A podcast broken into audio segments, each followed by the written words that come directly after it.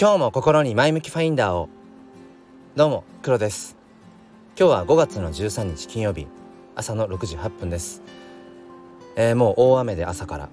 うんなんとですね。今日予定していたあの遠足はもう中止ですね。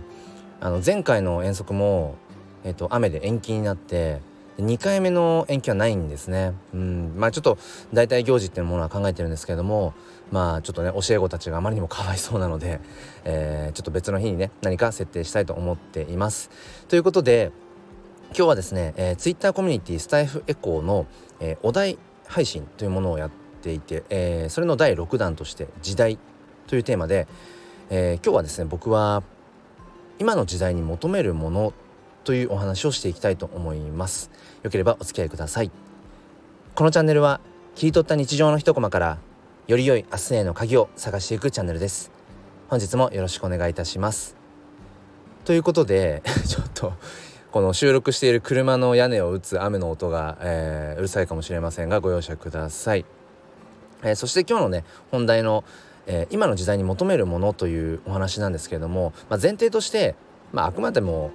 黒というね一人の男の、えー、個人的な考えでありで今この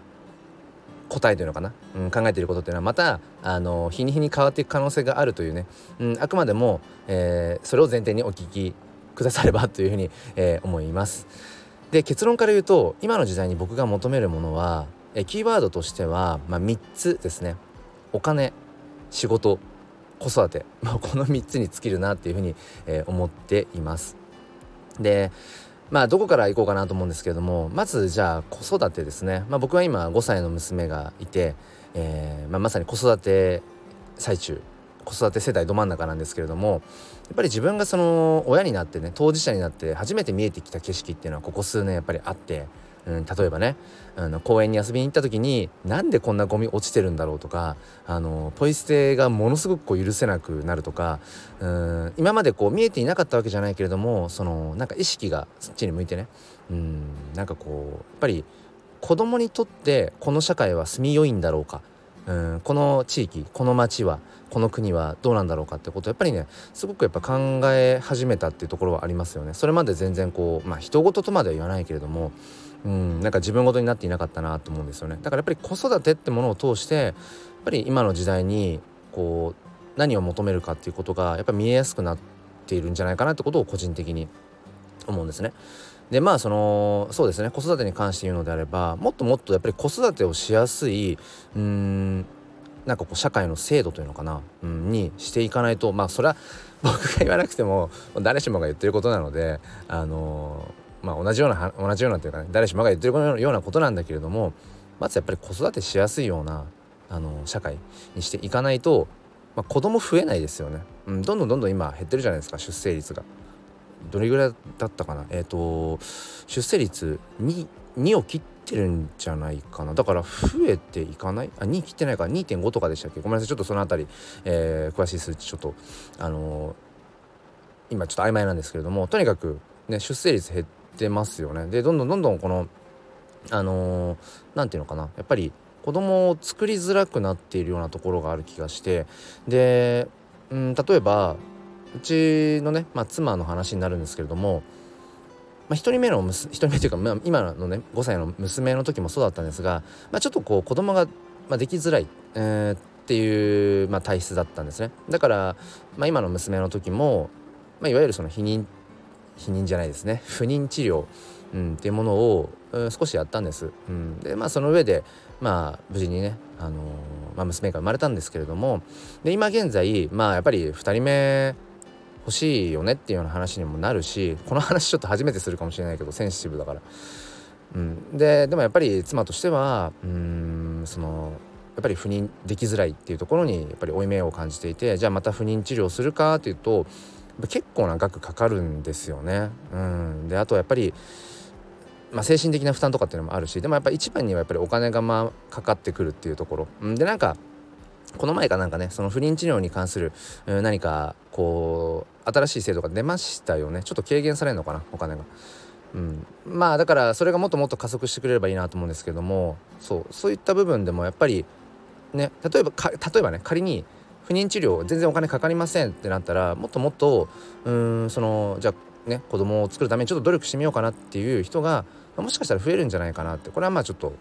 ねあの想像の域を超えないのでうんまあその程度で聞いてほしいんですけど結構やっぱお金が解決する問題って、えー、往々にしてあるなっていうのは思うんですよね。だからこの不妊治療っていうのも、うん、一つやっぱそこはねあのー、お金で解決できるじゃないけどうんものの一つなんじゃないかなっていうことは、ね、思ったり、うん、します。うん、であとやっぱりそうですね、うん、子供がやっぱり作りづらい一つの要因としてうんやっぱりその育休とか産休の制度まあ一昔前に比べたらねうん良くなってるのかもしれないですけどやっぱりその辺りの制度っていうのももっともっとまあそのお休みしてる間の例えばうんお給料とかね、えー、そういったもののやっぱり保証っていうのかな？それがもっともっと高まっていくとにかく その子供を育てやすい子供を作りやすいっていうところをもっともっとお金の面でねうんなんか保証していけたらもっともっとこの子供が増えていってまあ変な話こう未来へのねうん希望ってものがもっと増えていくんじゃないかななんてことを個人的に、えー、思っています。んで、まあ、次にその仕事の部分ですね、まあ、僕は小学校の教員公立小学校の教員なんですけれどもまあそこに関してもいろいろ思うことあってまず最初に言うとやっぱりお金が絡んでくるんですがあのねえーと、教員不足なんですよ。教員のになりたい人が減ってる。まあ散々ブラックなね話がやっぱり上がってるからね。皆さんもご想像に難くないかなと思うんですけれどもあのー、まあ当然残業代は出ないですしまあだからといってじゃあ勤務時間内に仕事が終わるかっていうとそもそも終わらないような、えーと仕事量だったりとかうんなんだろうな設計 だったりしてその上で働き方改革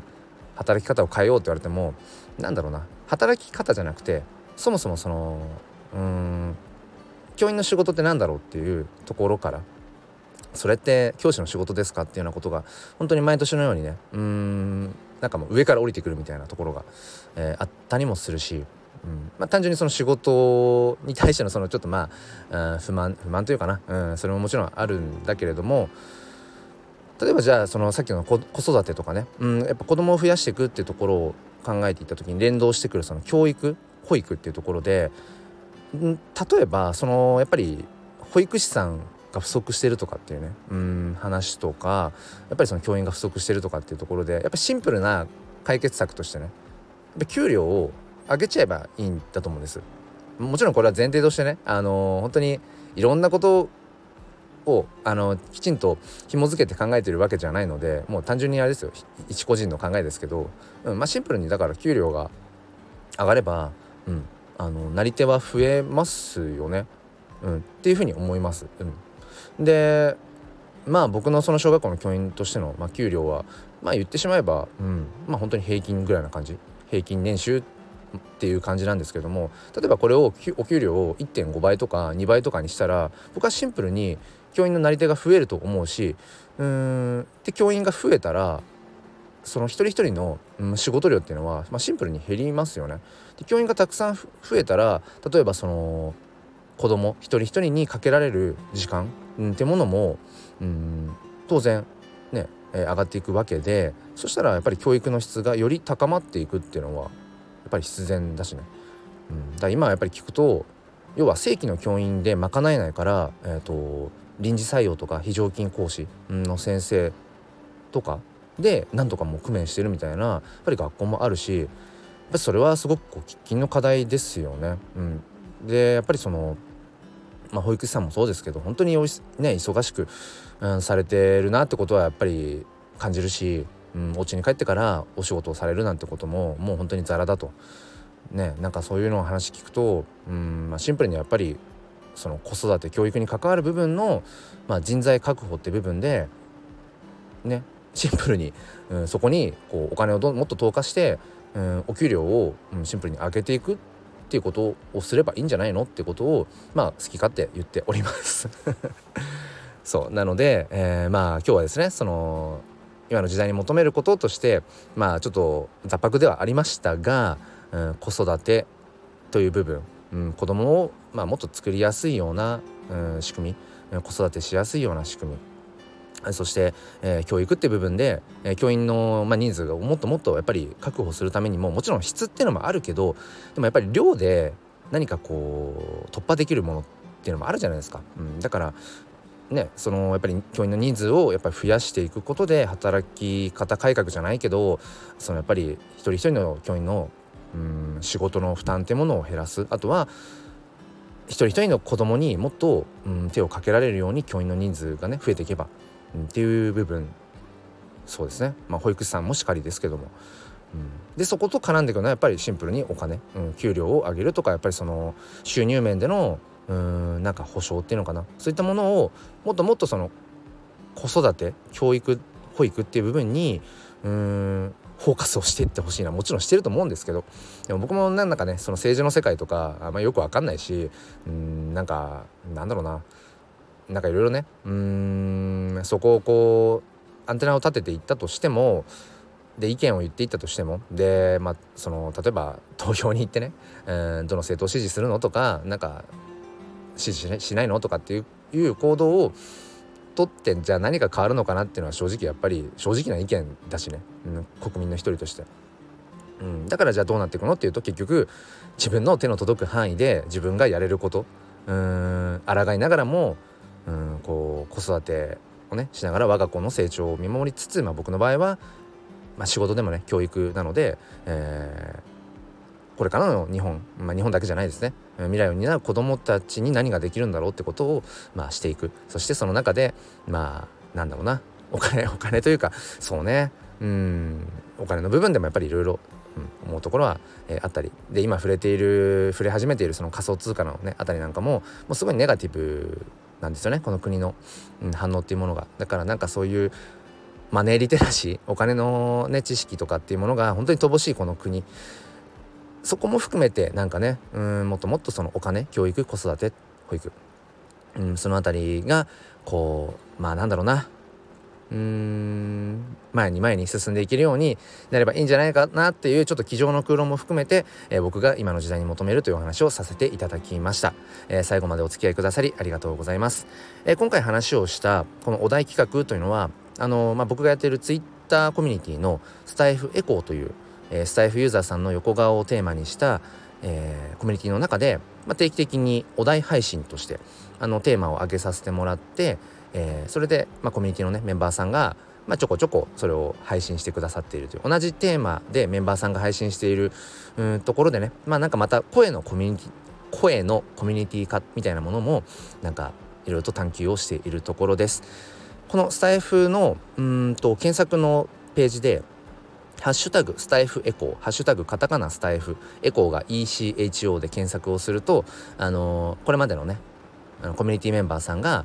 お題配信で、えー、上げてくださったものが、えー、全部見れますので、えー、聞けますので、えー、よければそちらの方もチェックしてみてください、えー、Twitter コミュニティのリンクは説明欄に貼っておきます。いやーすごい雨だ。